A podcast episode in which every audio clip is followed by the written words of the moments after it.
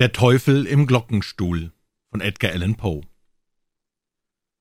Der schönste Ort von der Welt ist, oder vielmehr war, wie jedermann weiß, der holländische Burgflecken von der Wottheimetis. Da er aber etwas abseits von der Heerstraße liegt, so haben vielleicht nur wenige meiner Leser ihm je einen Besuch abgestattet.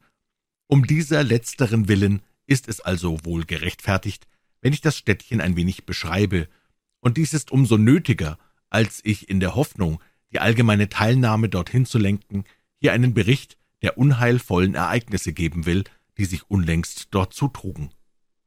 Wer mich kennt, wird nicht daran zweifeln, dass ich mich dieser freiwillig übernommenen Pflicht nach bestem Wissen und Gewissen erledigen werde, mit all der kühlen Unparteilichkeit und Sachlichkeit, wie sie dem zukommt, der auf den Titel eines Geschichtsschreibers Anspruch erhebt. Durch das Studium von Münzen, Handschriften und Inschriften bin ich in der Lage, feststellen zu können, dass der Ort von der Wottheimitis seit seiner Gründung stets so ausgesehen hat wie heutzutage noch. Den Zeitpunkt jener Gründung aber kann ich leider nur mit eben der unklaren Klarheit angeben, wie sie zuweilen von Mathematikern bei gewissen algebraischen Formeln angewendet wird. Ich kann also sagen, in Anbetracht des hohen Alters dieses Ortes dürfte das Datum seiner Gründung ohne Zweifel so weit zurückliegen, wie es zu berechnen uns überhaupt möglich ist. Was nun die Frage nach der Herkunft des Namens von der Wottheimitis anlangt, so bekenne ich, dass auch dies sich von mir nicht mit Sicherheit feststellen ließ. Unter einer Unzahl verschiedener Meinungen über diesen heiklen Punkt, spitzfindigen und Gelehrten oder auch dem Gegenteil von beiden, konnte ich nichts wirklich Überzeugendes herausfinden.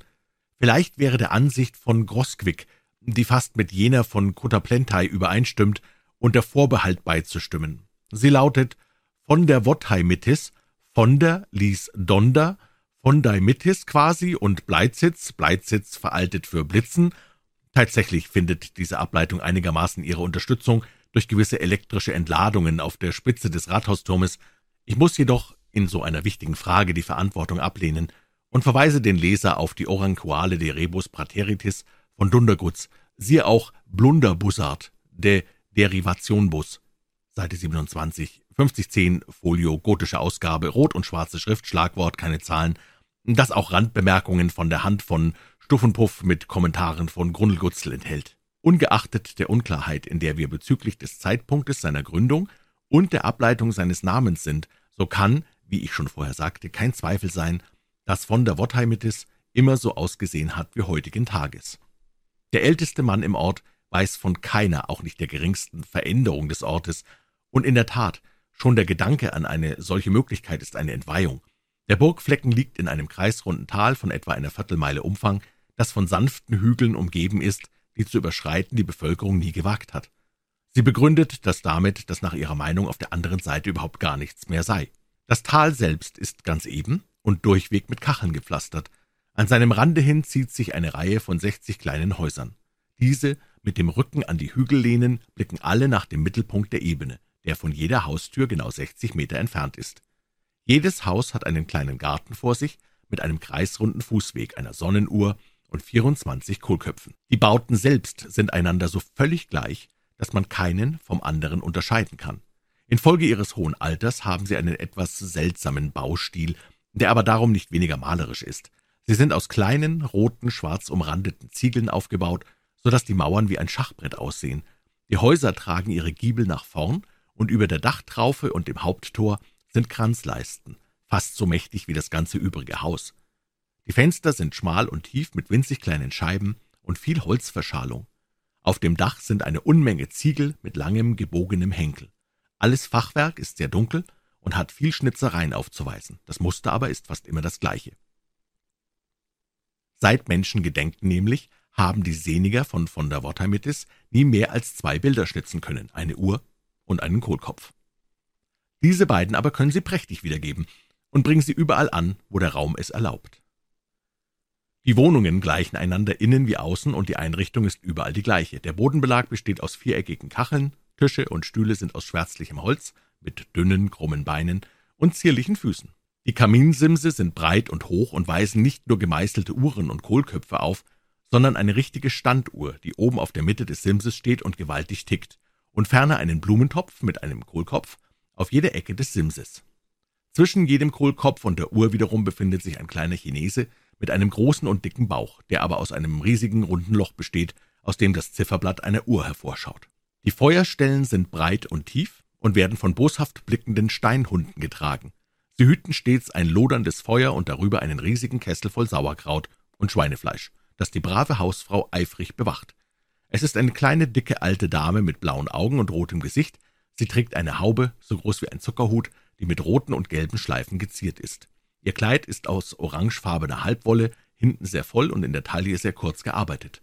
Und auch in anderer Hinsicht sehr kurz, da es kaum bis zur Mitte des Beines reicht. Das Bein ist ziemlich dick, auch die Fesseln sind dick, aber sie trägt ein paar schöne grüne Strümpfe darüber.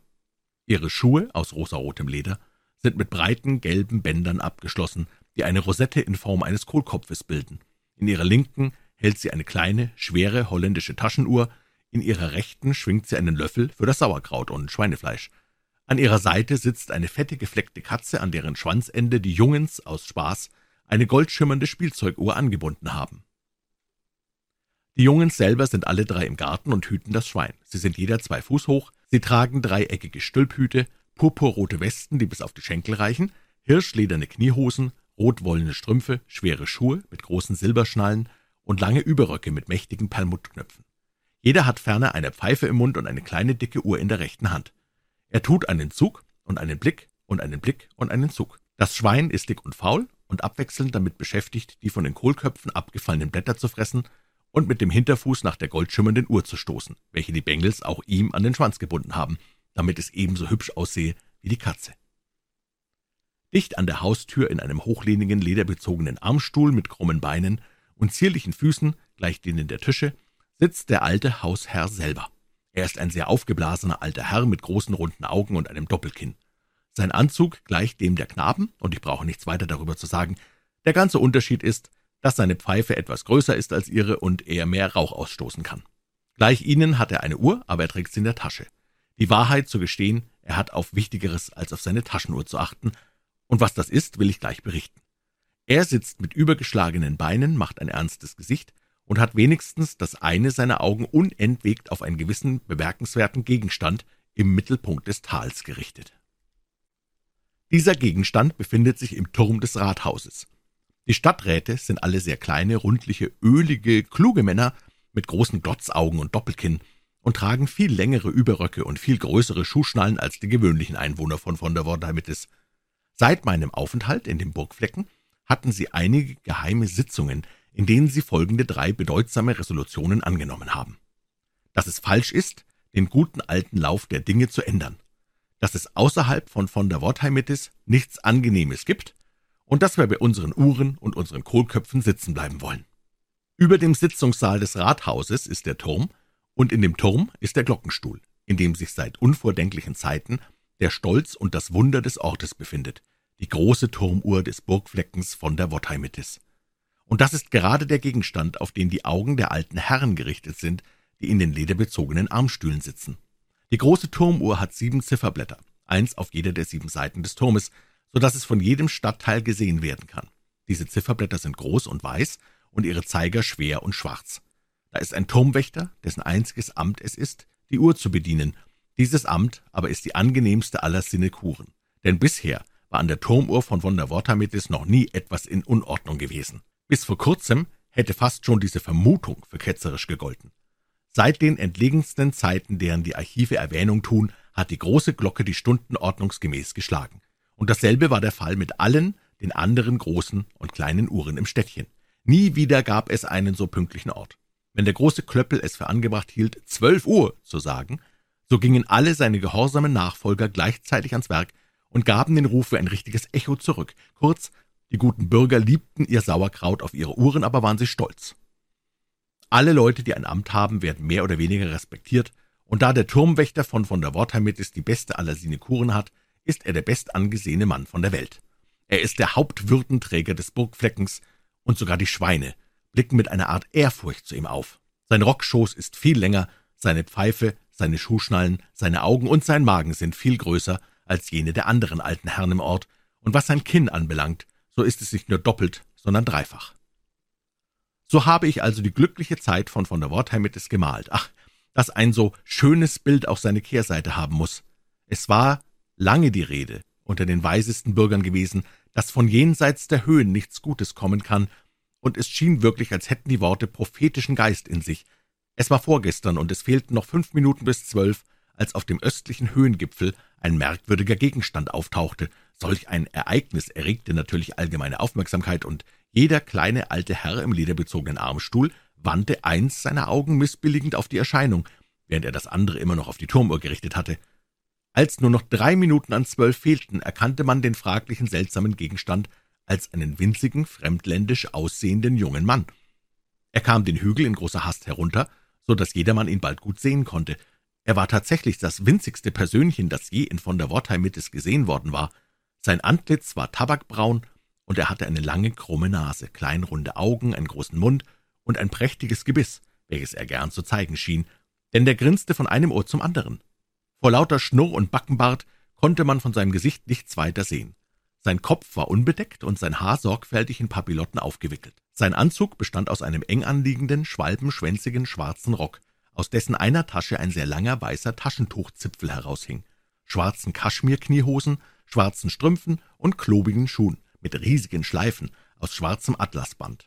Unter dem einen Arm trug er einen mächtigen Hut und unter dem anderen eine Geige, fast fünfmal so groß wie er selbst. In seiner linken Hand hielt er eine goldene Stupftabakdose, aus der er, der mit fantastischem Hopfschritt den Hügel herunterstolperte, unablässig mit höchst selbstzufriedener Miene schnupfte. Guter Gott, war das ein Anblick für die ehrenwerten Bürger von von der Wortheimitis.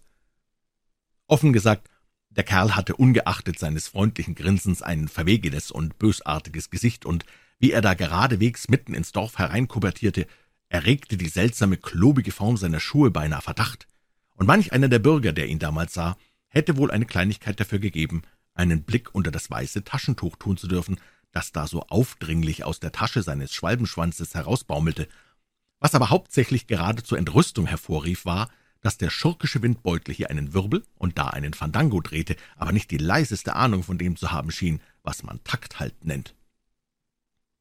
Die guten Leutchen der Stadt hatten jedoch kaum Zeit, ihre Augen wirklich aufzusperren, als, es fehlte gerade noch eine halbe Minute bis Mittag, der Kerl mitten unter sie sprang.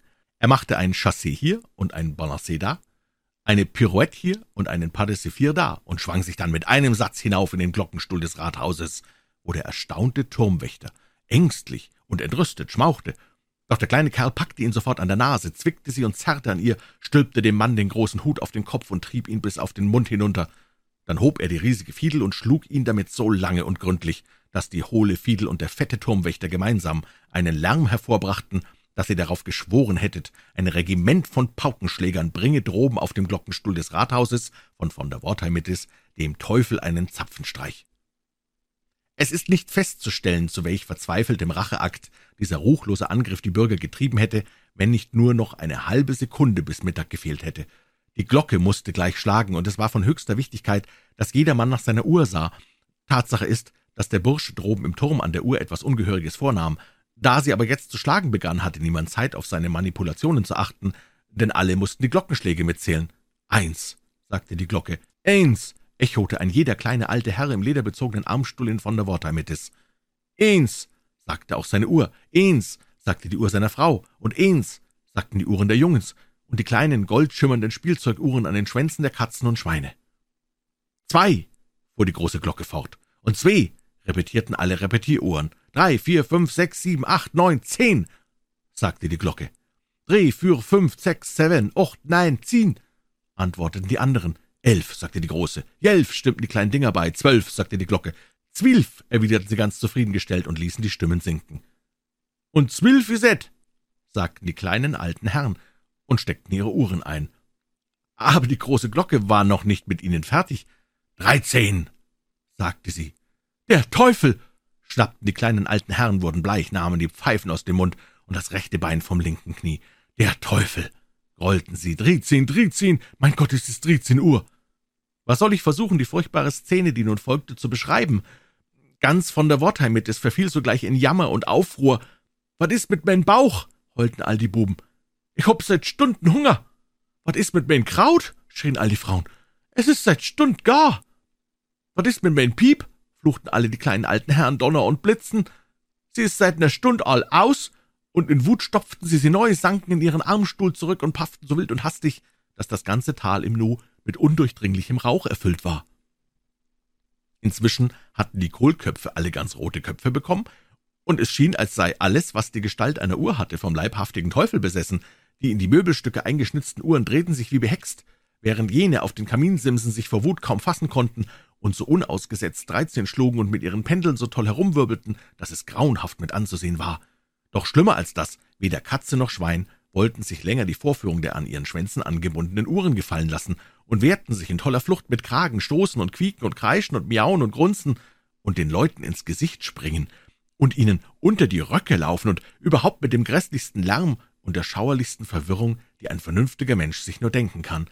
Und um die Dinge noch verzweifelter zu machen, gebärdete sich der schurkische Galgenstrick droben im Turm ganz toll. Hier und da konnte man durch den Rauch hindurch einen Blick auf ihn werfen. Da saß er im Glockenstuhl auf dem Turmwächter, der der Länge nach auf dem Rücken lag. Zwischen den Zähnen hielt der Kerl den Glockenstrang, den er durch Schwenken seines Kopfes hin und her zerrte, damit solchen Höllenlärm vollführte, dass mir noch in den Erinnerungen die Ohren klingen. Auf seinem Schoß lag die große Fiedel, auf der er mit beiden Händen ohne Sinn und Verstand herumarbeitete, der Tropf und die erbärmlichsten Gassenhauer geigte. Da die Dinge so übel standen, verließ ich voll Abscheu den Ort und bitte nun alle Freunde von Pünktlichkeit und Sauerkraut um ihre Unterstützung. Lasst uns gemeinsam zu den Burgflecken ziehen und die alte Ordnung der Dinge in von der Wortheimetis wiederherstellen, indem wir den kleinen Kerl vom Turm herunterjagen.